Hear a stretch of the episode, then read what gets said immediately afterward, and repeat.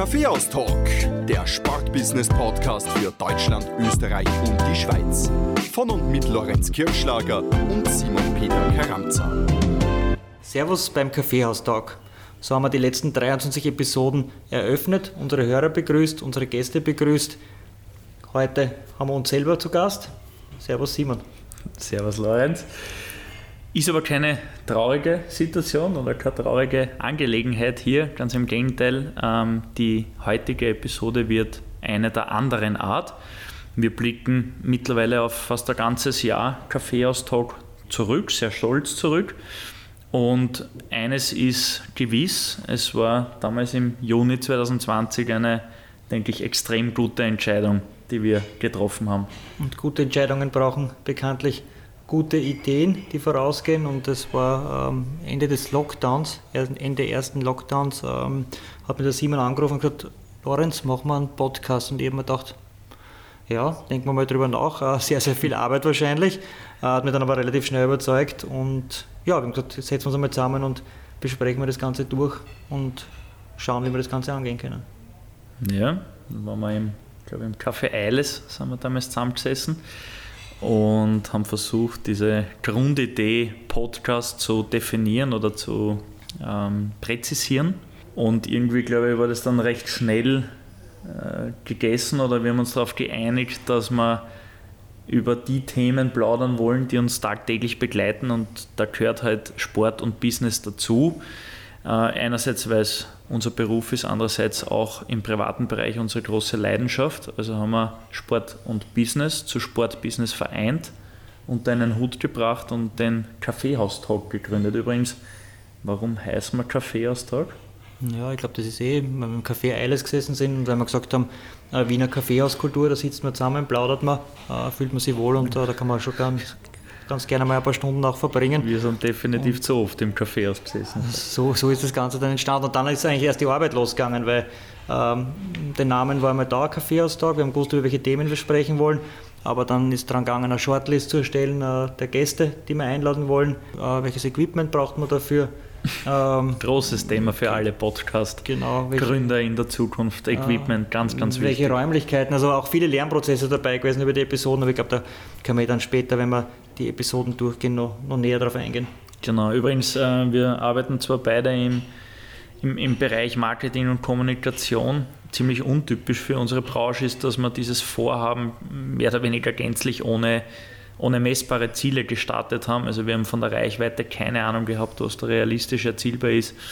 Wir haben von Interaktionen keine Ahnung gehabt, was möglich ist. Wir haben nicht einmal gewusst, äh, wie viel Gäste realistischerweise zusagen werden, wie sich das Ganze entwickelt, entwickeln wird, ob das eher peinlich wird oder, oder eh cool.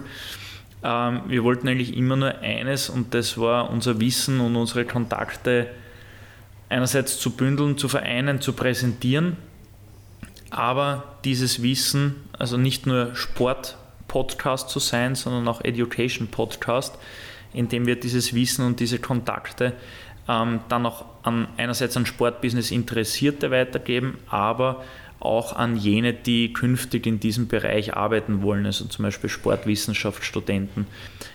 Wir hoffen, glaube ich, auch, dass das bisher sehr gut angekommen ist und uns äh, gut gelungen ist und ihr als Hörer alle zwei Wochen auch Spaß daran habt, äh, den Erfahrungen, Tipps und Tricks unserer Gäste zu lauschen, weil eigentlich ist nur das der Grund, warum wir weitermachen sollten und äh, definitiv auch äh, in ein zweites Jahr Kaffeehaustalk gehen werden.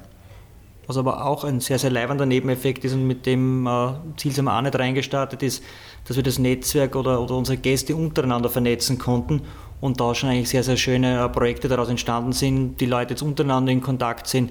Und ja, ich glaube, das ist auch etwas sehr Schönes, dass man einfach das eigene Netzwerk auch erweitert und äh, eben auch den Mehrwert dann auch für die Gäste geschaffen hat, die einfach merken, als Gast beim Kaffeehaustag, Du, du bist wer, ne? Du bist wer. Übrigens, meine persönliche Lieblingsgeschichte, die mir aber nicht selber betroffen hat, ist, dass da Lorenz im Dezember 2020, damals natürlich Corona-bedingt vermummt, bei der Billerkasse gestanden ist, im 16. Bezirk, unmittelbar in, äh, in der Nähe von seiner Wohnung. Äh, eben eiskalt, dicke Winterjacke, Ja, kurz, mit, mit kurz vor 18 Uhr vom Zusperren, voll bepackt äh, mit, ich glaube, zwei Liter Milch und, und ein Backel Chips. Und eben vermummt. Ne? Und vermummt. Äh, wegen und, äh, Corona. Genau, und, und Maske. vor mir steht einer mit äh, Earpods drinnen und, und, dreht sich um und äh, schaut mir an und sagt, äh, bist du der Lorenz Kirchschlager? ich habe äh, nicht gewusst im ersten Moment, wo ich ihn hin tun soll. Ähm, und er sagt, ich höre gerade dein Podcast. Also war, war eine sehr, sehr nette Erfahrung und ja, Grüße gehen raus. der Hörer weiß, wer gemeint ist. Also man sieht, als Café Talk Gründer und ähm, Host wird man auch äh, von der breiten Masse erkannt, wobei man muss ehrlicherweise sagen, allzu häufig ist es seither auch nicht mehr passiert, aber vielleicht äh, kommt noch das ein oder andere Mal vor. Um unseren Ruhm hier geht es aber gar nicht. Es geht äh, auch heute um unsere Gäste. Nämlich, wir holen heute alle bisherigen 23 Gäste noch einmal vors Kaffeeaustauschmikrofon. Stimmt nicht ganz, weil wir teilen sie auf zwei Episoden auf. Wir holen heute mal einen Teil der 23 Gäste ähm, vor das äh, Mikrofon, nochmal vor das Mikrofon, weil wir haben uns natürlich auf jede Episode sehr, sehr akribisch vorbereitet und gut recherchiert. Aber am Ende von jeder Episode oder eigentlich am, am Tag drauf äh, sind uns dann immer noch Fragen eingefallen, die wir vergessen haben zu fragen. Und oft ist es vorkommen, dass äh, Hörer uns geschrieben haben und gesagt haben, eigentlich hätte sie dieses oder jenes Thema bei dem Gast noch interessiert. Und deswegen ist eigentlich auch die Idee von den kommenden zwei Episoden entstanden, dass wir gesagt haben, okay, wir holen das nach, diese Fragen werden jetzt an die Gäste gestellt und ja, somit äh, haben wir eigentlich unsere bisherigen Gäste nochmal zu Gast bei uns.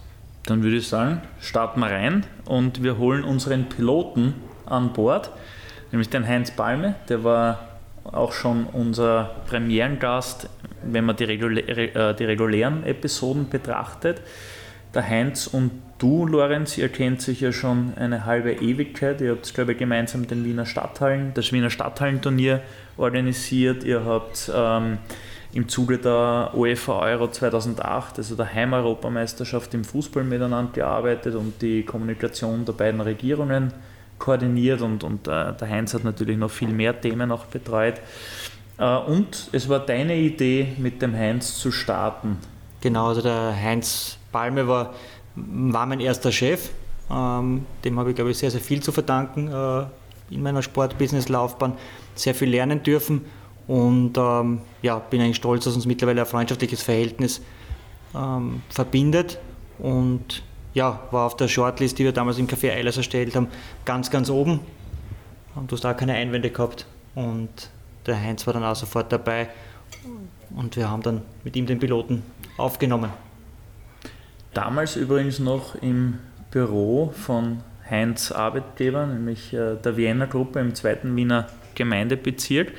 Wir sind damals sehr optimistisch, kann mich noch erinnern, an einem leicht verregneten Vormittag ins Büro gestartet um dann äh, dort auch eine sehr subjektiv gesehen sehr gute Aufnahme zu machen. der Moment bei der Post-Production war dann aber relativ überraschend, weil es in dem Raum, in dem äh, sehr sterilen Büroraum leider sehr geheilt hat und wir darüber hinaus nur mit einem Mikrofon damals äh, noch ausgestattet waren. Und äh, da haben wir die Rechnung dann in der Post-Production präsentiert bekommen. Also alle, die draußen äh, da jetzt zuhören und einen Podcast planen, startet unbedingt mit Minimum zwei Mikrofonen und einem Raum, der nicht halt oder so wie wir dann die nächsten Podcast-Episoden einfach in einem Kaffeehaus, weil es ist genau. authentisch genau. bei uns in dem Fall. Äh, man hört im Hintergrund dann immer auch die Kaffeehausgeräusche, aber ich glaube, äh, das macht einfach auch den Kaffeehaustag zu einem Teil aus. Ja, definitiv kein Hall, ausreichend Mikros, gute Mikrofone und eine gute Vorbereitung. Das sind so die wichtigsten Kriterien, die man vor einer Episode sicherstellen muss, um Was? auch eine Qualität reinzubringen.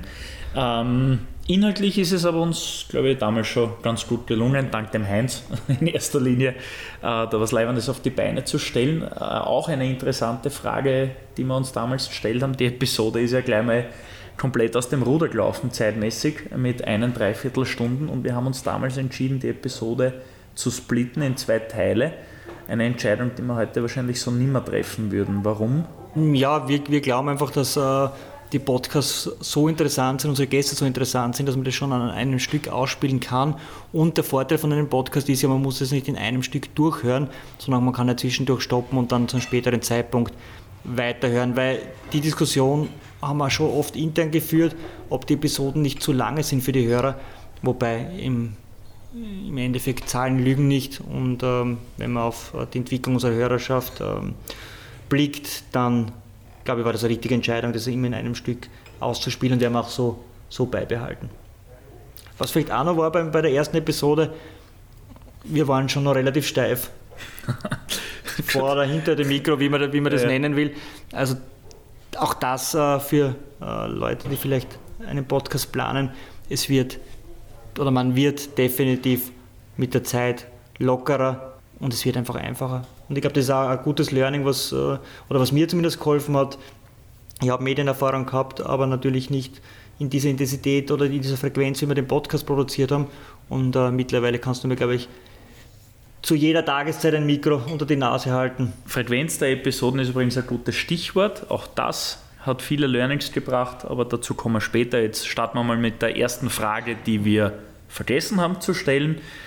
Heinz, du hast eine so umfangreiche und vielseitige Karriere im Sportbusiness hingelegt wie kaum ein anderer in Österreich. Was oder welche Aufgaben würde, würden dich heute noch reizen? Ja, was mich noch reizt, ist ein eigenes großes Projekt auf die Beine zu stellen. Da bin ich mit Juri Garic und unserer Freundesgruppe gerade auch dabei, ähm, Badball in die Dachregion äh, zu bringen und äh, eben etwas ganz, ganz etwas Neues äh, zu etablieren.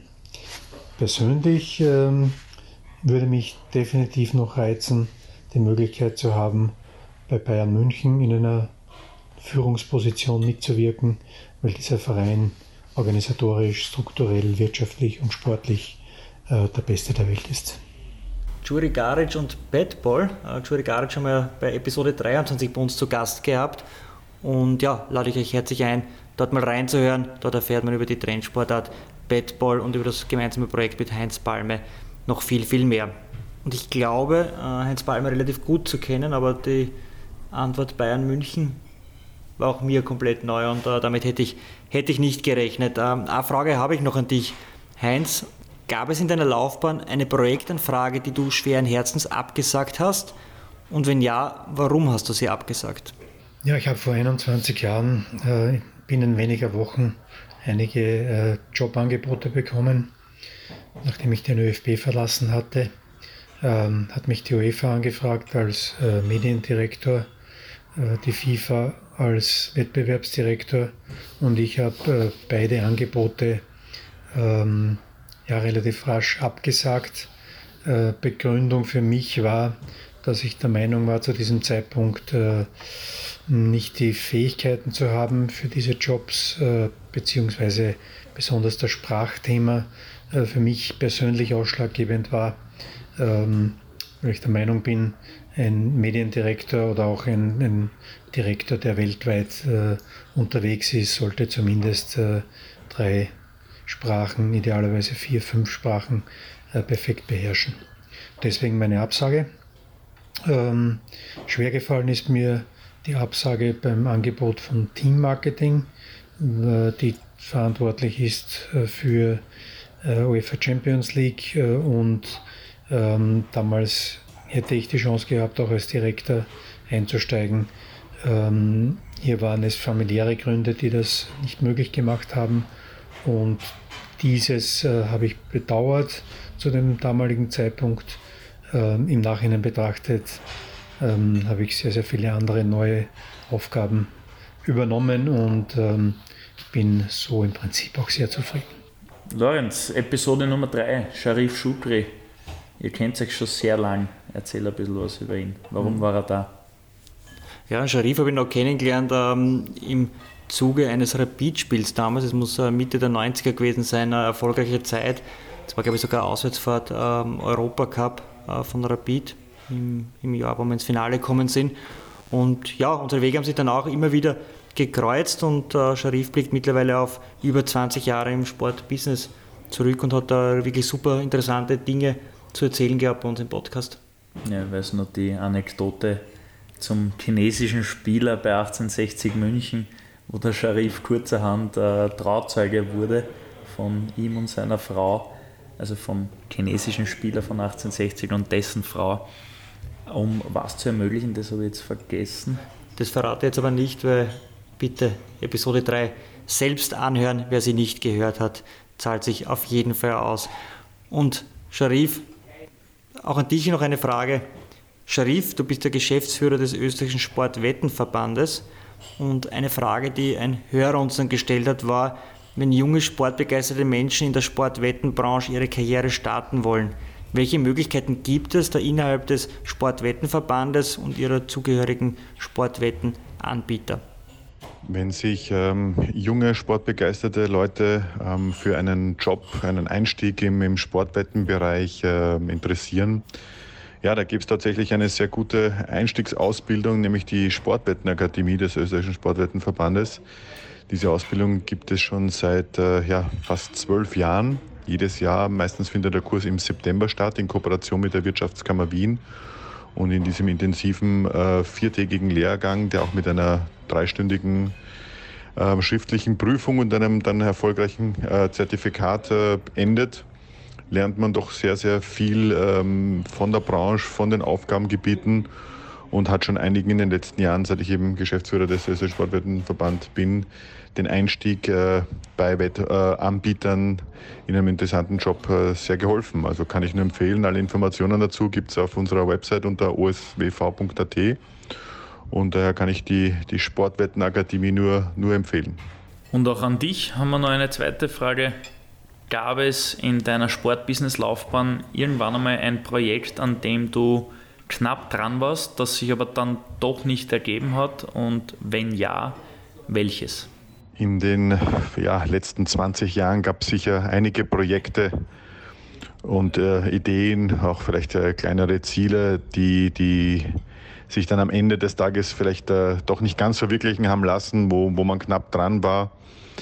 Ähm, an alle kann ich mich wahrscheinlich gar nicht erinnern, weil Gott sei Dank äh, viel mehr funktioniert hat, als, als, als, als die knapp nicht geklappt haben. Spontan fällt mir da zum Beispiel jetzt ein, dass ich ähm, im, Bewerbungsprozess äh, war, auch mit guten Referenzen und äh, was mich sehr interessiert hätte, wäre gewesen, ähm, ein, eine Zeit lang für die UEFA als äh, Media Officer in der Champions League oder Europa League zu arbeiten. Ähm, das hat eine Zeit lang sehr gut ausgesehen und, und, und hat, hat, hat äh, alles danach ausgeschaut, als, als würde ich so einen Job bekommen und hat dann am Ende nicht geklappt. Ähm, ja, war ich damals ein bisschen enttäuscht, war, war schade, aber nicht so schlimm, weil sich dann sofort wieder andere, andere tolle, spannende Möglichkeiten ergeben haben und daher ja, ist das vielleicht ein Projekt, was ich sehr gerne noch gemacht hätte, das knapp nicht gereicht hat dann am Ende. Aber ja, wie gesagt, die, die positiven äh, Projekte, die ich realisieren konnte, überwiegen bei weitem. Numero Quattro war unser bisher jüngster Gast, nämlich der Thomas Freismuth, ein gebürtiger Steirer, der in London Football Business studiert hat und nicht irgendwo in London, sondern äh, mitten im Wembley Stadium, dem Herzen des europäischen Fußballs, äh, kann man glaube ich sagen. Und der Thomas macht mittlerweile als Spielerberater eine wirklich schöne Karriere, hat äh, Florian Flecker zur Union Berlin gebracht, hat ihn zum Last gebracht und betreut auch einige andere junge österreichische Spieler und ist aber gleichzeitig auch in einer riesigen Agentur aktiv. Und kennengelernt haben wir ihn eigentlich als Praktikanten beim SK Rapid. Vom kleinen Hütteldorf raus in die große Spielerberaterwelt. Thomas, für dich eine spezifische auf dein Business abzielende Frage betrifft den äh, Spielervermittlermarkt. Und zwar ist die Tendenz dahingehend, dass bereits sehr junge Spieler einen Spielervermittler haben. Wie stehst du dem Ganzen gegenüber? Ja, grundsätzlich finde ich es nicht gut, dass Spieler schon sehr früh von Spielervermittlern angesprochen werden. Ähm, jetzt in dem Beispiel 14 Jahre, ich glaube, ein 14-Jähriger braucht keinen Spielervermittler. Ähm, der englische Fußballverband hat gegen diesen Trend, dass halt immer jünger Spieler angesprochen werden, eine, eine Regel oder ein Verbot eingeführt, und zwar, dass Spielervermittler in England Spieler und deren Eltern erst ab dem 16. Lebensjahr offiziell auf die zugehen dürfen. Ähm, das wäre vielleicht auch eine Überlegung für den deutschsprachigen Raum. In Episode 5 war Harry Gartler zu Gast, der Stadionmanager, der das Allianzstadion für den SK Rapid mit betreut, mit geplant und gemanagt hat und dann noch die Möglichkeit erhalten hat, beim LASK die künftige Raiffeisen Arena mitzugestalten. Harry ist aber nicht nur Stadionchef, sondern auch Sänger und äh, vielseitiges Genie. Entertainer. Entertainer kann man sagen, genau. So der zweite Andi Marek. Also wenn Andi Marek krank gewesen wäre bei Rapid, ich glaube Harry Gartler hätte ihn mörderisch vertreten äh, mit dem Mikrofon im Stadion und vor allem auch in der Rekordmeisterbar. Auch ein sehr launiger Kerl. Und es war der erste Gast, der bei uns live gesungen hat im Kaffeehaus da. Stimmt. Harry, der SK Rapid, hat sein Trainingszentrum adaptiert. Du bist jetzt auch äh, involviert in den weiteren Ausbau mit der IFS Sportstättenberatung. Der ÖFB wird es in wenigen Monaten ebenso tun, so liest man. Und jetzt die Frage, woraus muss ein zeitgemäßes Trainingszentrum deiner Meinung nach bestehen, um in Österreich den Standard europäischer Mittelklasse-Clubs wie zum Beispiel BSV Eindhoven zu erreichen? Ja, hallo, liebe Hörer, danke für die Frage betreffend Trainingszentrum. Ähm, was ist entscheidend bei der Planung eines solchen Trainingscamps? Äh, natürlich ist der Platzbedarf ausreichend zu schaffen. Der muss zur Verfügung stehen, weil du brauchst doch adäquat große Kabinen. Die Mannschaften werden mittlerweile auch immer größer, sind zwischen 25, 30 Spieler teilweise. Du musst schauen, dass der Kraftbereich äh, ausreichend groß ist, mit ähm, guten Trainingsgeräten ausgestattet wird. Ein wichtiger Aspekt sind natürlich auch die Regenerationsbereiche, Sauna, Whirlpool und all die Dinge, dass du auch hier ausreichend Platz geschaffen hast. Ein ganz wichtiger Aspekt beim Fußball, das darf man nie unterschätzen, sind Lagerräumlichkeiten und vor allem der Bereich des Zeugwarts, Equipment Manager, wie es heute heißt. Das muss schon ausreichend geschaffen sein, weil hier ja, ganz einfach so viele Anforderungen sind, damit der Zeugwart dementsprechend gut arbeiten kann. Entscheidender Faktor sind natürlich äh, die Trainingsplätze. Ich sage, ein Trainingszentrum braucht zumindest äh, drei dem Standard entsprechenden, also mit 105 mal 68 Meter großen Trainingsplätze. Kommt darauf an, wie viele Mannschaften dort untergebracht sind. Beim SK sind es ja mehrere Mannschaften und da gibt es dann auch mehrere Trainingsplätze. Ja, und nicht vergessen darf man natürlich auch einen Bereich zu schaffen für den Greenkeeper inklusive des Fuhrparks, weil das natürlich wieder für die Erhaltung der Trainingsplätze ein ganz, ganz wichtiger Aspekt ist. Äh, am Ende des Tages kann ich garantieren, dass sowohl das Trainingszentrum des SK Rapid wie auch des ÖFB dem europäischen Standard entsprechen wird. Mit meinem Unternehmen IFS Sportstättenberatung projektieren wir diese beiden äh, Trainingszentren. Darauf sind wir sehr stolz und ich glaube, am Ende des Tages brauchen wir den europäischen Vergleich nicht zu scheuen. Und an den Harry haben wir noch eine Hörerfrage zusätzlich. Und zwar lautet sie wie folgt. Harry, würdest du auch den Bau eines E-Sport-Stadions leiten? Ja, zur Frage des Hörers betreffend, ob ich mir einen Bau E-Sportstadion oder eine Halle zutrauen würde oder leiten würde, natürlich gerne. Eine tolle Herausforderung, mal etwas anderes. Äh, mit meinem Unternehmen IFS machen wir ja doch die verschiedensten Dinge, nicht nur Stadien, aber wie gesagt ja auch Trainingszentren, aber auch Veranstaltungshallen und da würde das hineinfallen. Also würde ich gerne machen. Mal schauen, ob so ein Projekt einmal auf uns zukommt. Wir kommen zur Episode 10 die erste runde Episode, fast wie ein kleiner Geburtstag kann man sagen, im Dezember 2020 und es war insofern eine Premiere, als dass wir die erste Frau zu Gast hatten. Zu Gast war Irene Fuhrmann, Österreichs erste Frauenfußball-Teamchefin. Wir haben sie getroffen, mit ihr geplaudert beim Cappuccino, wenn ich mich richtig erinnern kann. Es ist übrigens auch eine sehr beliebte Frage gewesen bei unserem Kaffeeaustausch, die wir ja.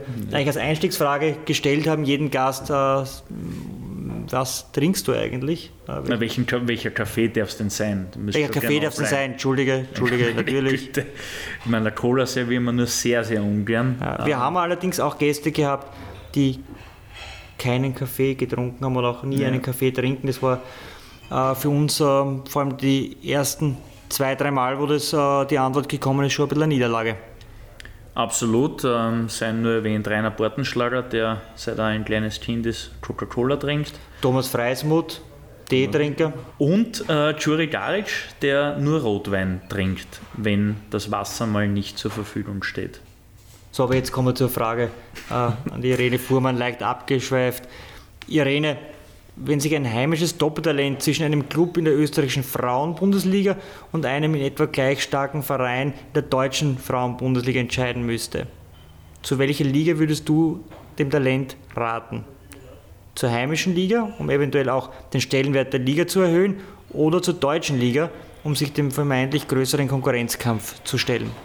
Auf diese Frage gibt es nicht die Antwort, weil es immer von der Spielerin abhängt, ähm, vom Talent abhängt.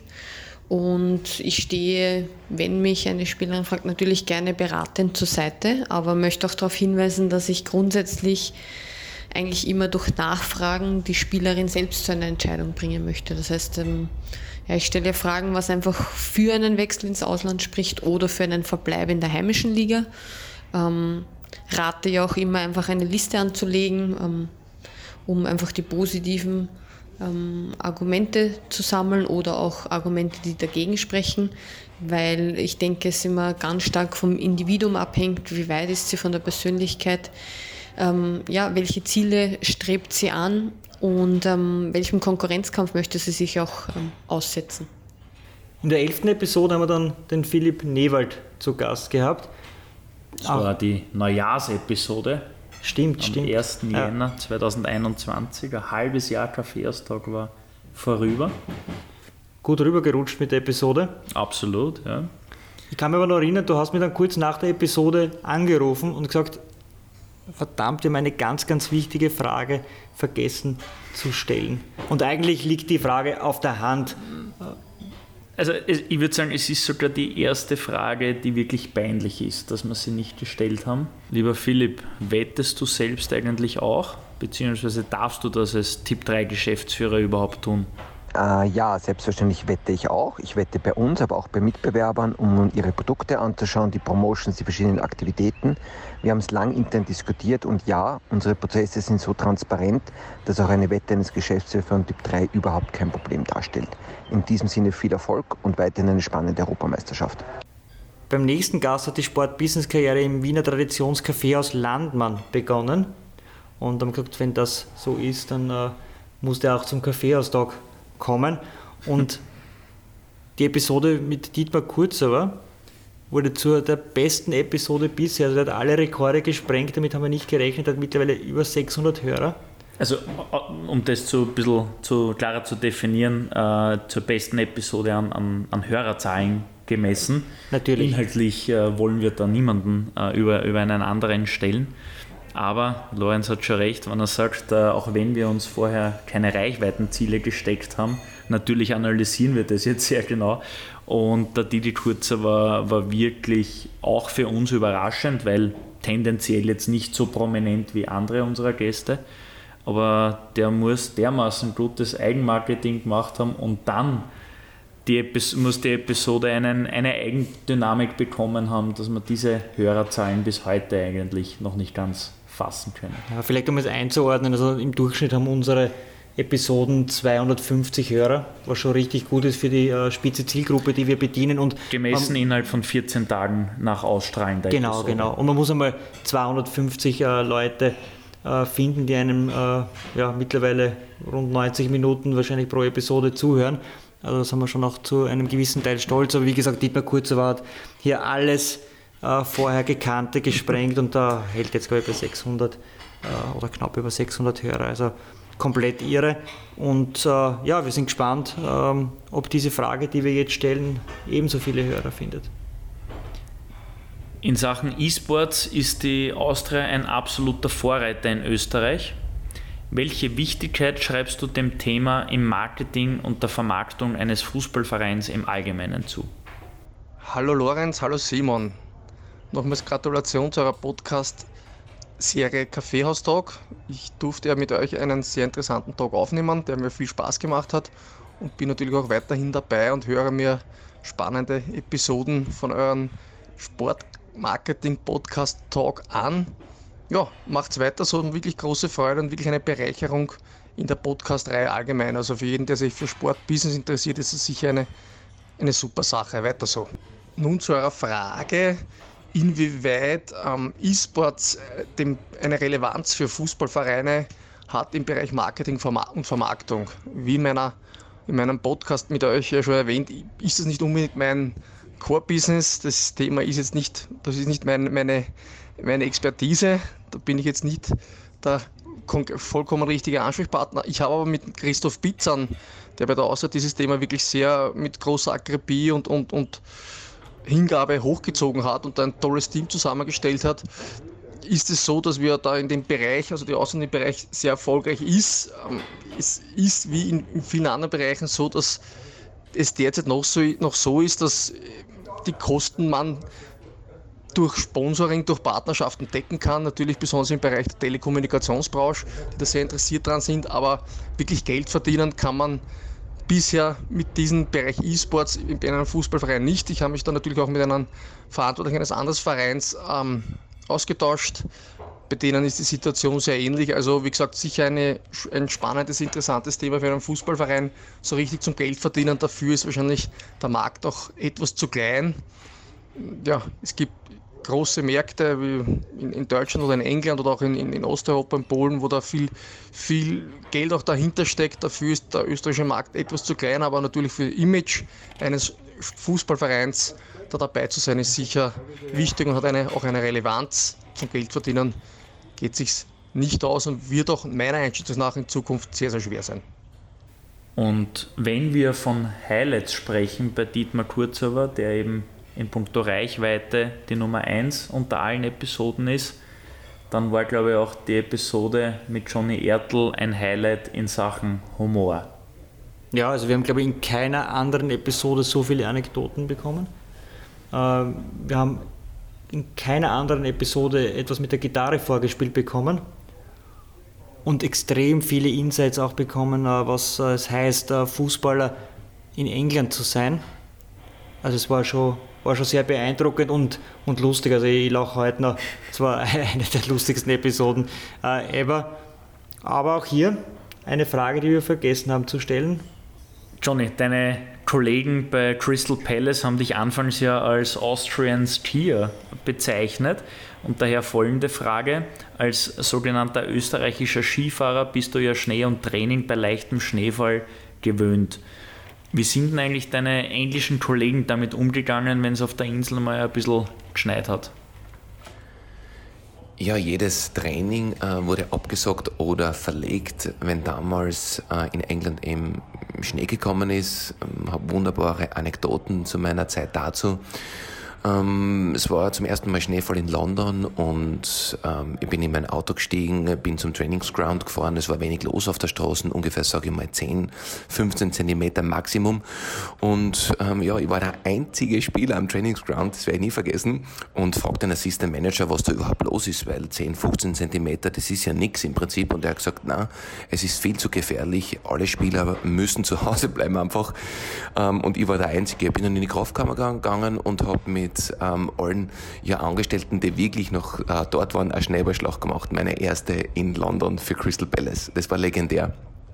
Ähm, und das zweite war meine Frau, meine jetzige, ist am 1. Dezember 2010 nach England gekommen und zum ersten Mal, also wir waren damals noch nicht verheiratet und die Straßen waren einfach ja zugeschnitten mit 20 Zentimeter. Und die Leute sind rausgegangen mit dem Spaten und haben geschaufelt, es ist sowieso nichts gegangen und bin von meiner Wohnung 2010 zu Fuß eineinhalb Stunden zum Zug gegangen, ähm, bin dann draufgekommen, dass die Verbindung Sheffield nach Manchester durch den Peak District gesperrt war, bin dann über Leeds nach Manchester gefahren. Äh, das war eine Odyssee und habe es genau noch geschafft, äh, meine jetzige Frau rechtzeitig, es waren genau zwei Minuten abzuholen.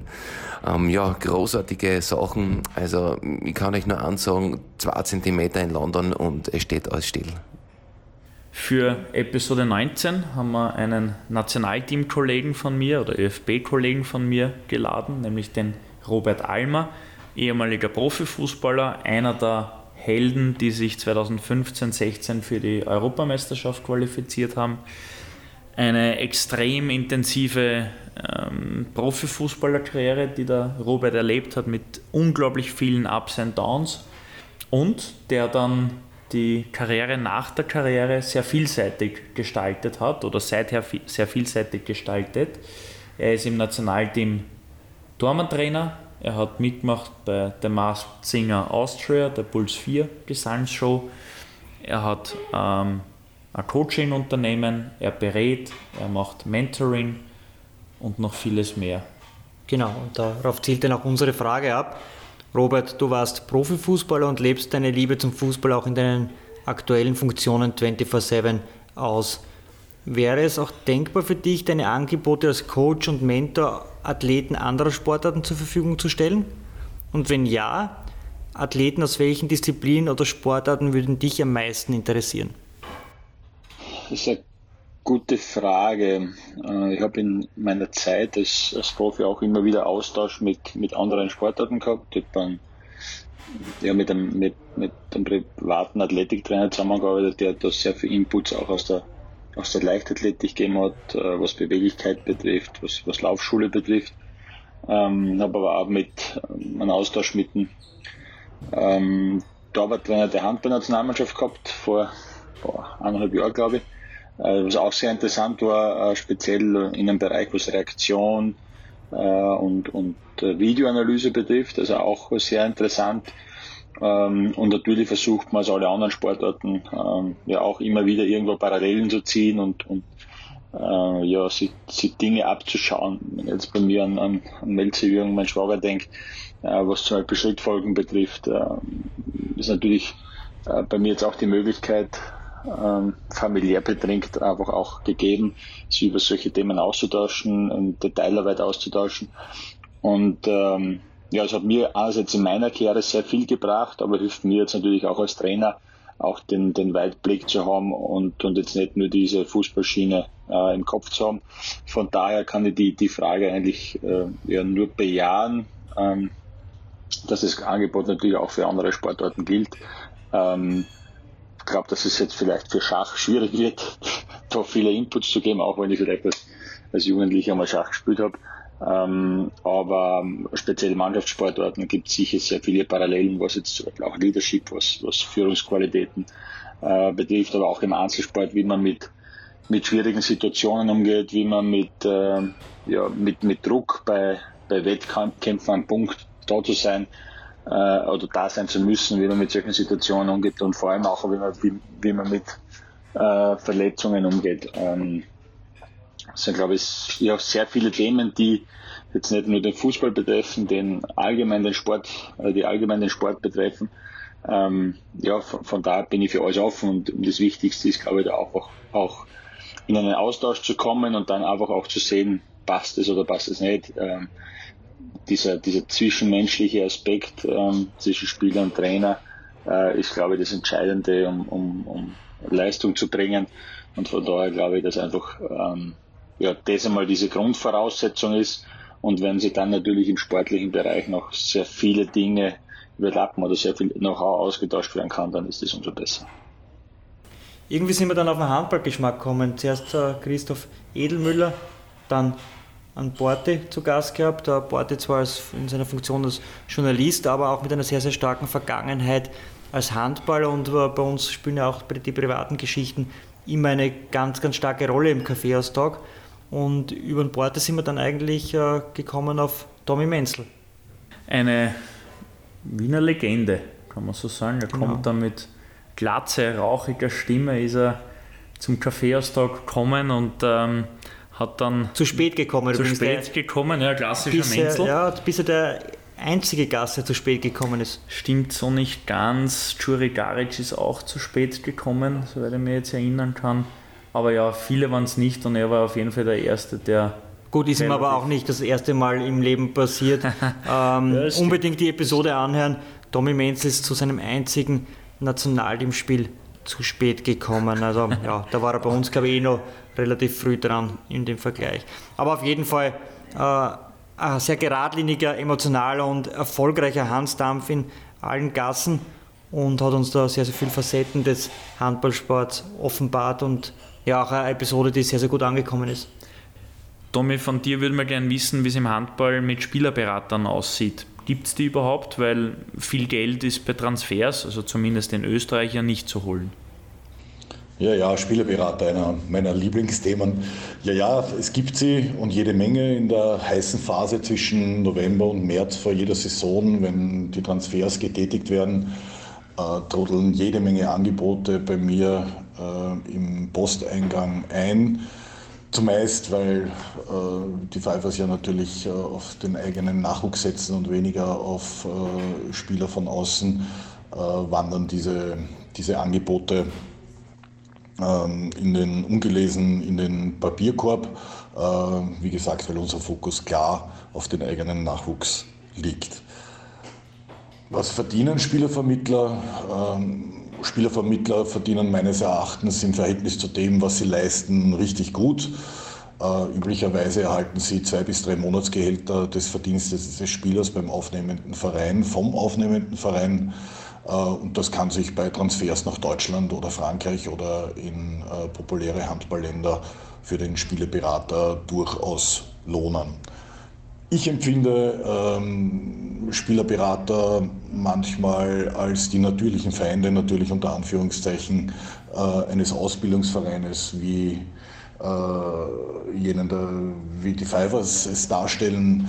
Äh, wir kümmern uns um junge Spieler, nehmen sie auf äh, mit sechs bis sieben Jahren und arbeiten mit denen dann 10, 15 Jahre lang, äh, wollen ihnen eine gute Ausbildung angedeihen lassen, kümmern uns auch darum, dass in der Schule alles glatt läuft, Stichwort Pfeifers Lernen und Förderclub. Ähm, ein Spielervermittler hat meines Erachtens manchmal ganz eigene egoistische Motive, warum er so handelt, denn ähm, für ihn ist wichtig, dass der Spieler den Verein wechselt, weil nur so äh, verdient er Geld und äh, ich glaube, dass äh, bei vielen, sicher nicht bei allen, die Entwicklung des Spielers oder eine vernünftige Karriereplanung nur eine untergeordnete Rolle spielen. Ähm, vielleicht ein Beispiel, ein, ein, Verein wie der unsere, der einen Spieler 10 bis 15 Jahre ausbildet und dieser Spieler wechselt dann äh, ins Ausland. Äh, da kann man als äh, Verein äh, schon glücklich sein, wenn am Ende des Tages 10.000 äh, bis 12.000 Euro an Ausbildungskosten äh, für die Fivers anfallen. Äh, und das nach 10 bis 15 Jahren Arbeit. Ein Spielervermittler erhält mindestens den gleichen Betrag oder deutlich mehr, je nachdem, wie viel der Spieler äh, beim aufnehmenden Verein verdient. Und hier liegt meiner Meinung nach ein Fehler im System vor, der dringend behoben werden muss. So, das war's mit den ersten vergessenen Fragen des, der bisherigen Kaffeeaustalk-Episoden. Danke fürs Zuhören. Wie schon Eingangs erwähnt, werden wir auch in der kommenden Episode ähm, uns diesem Thema widmen, noch den restlichen Gästen die vergessenen Fragen stellen. Und wir freuen uns, wenn ihr in 14 Tagen wieder einschaltet, wenn es heißt Servus beim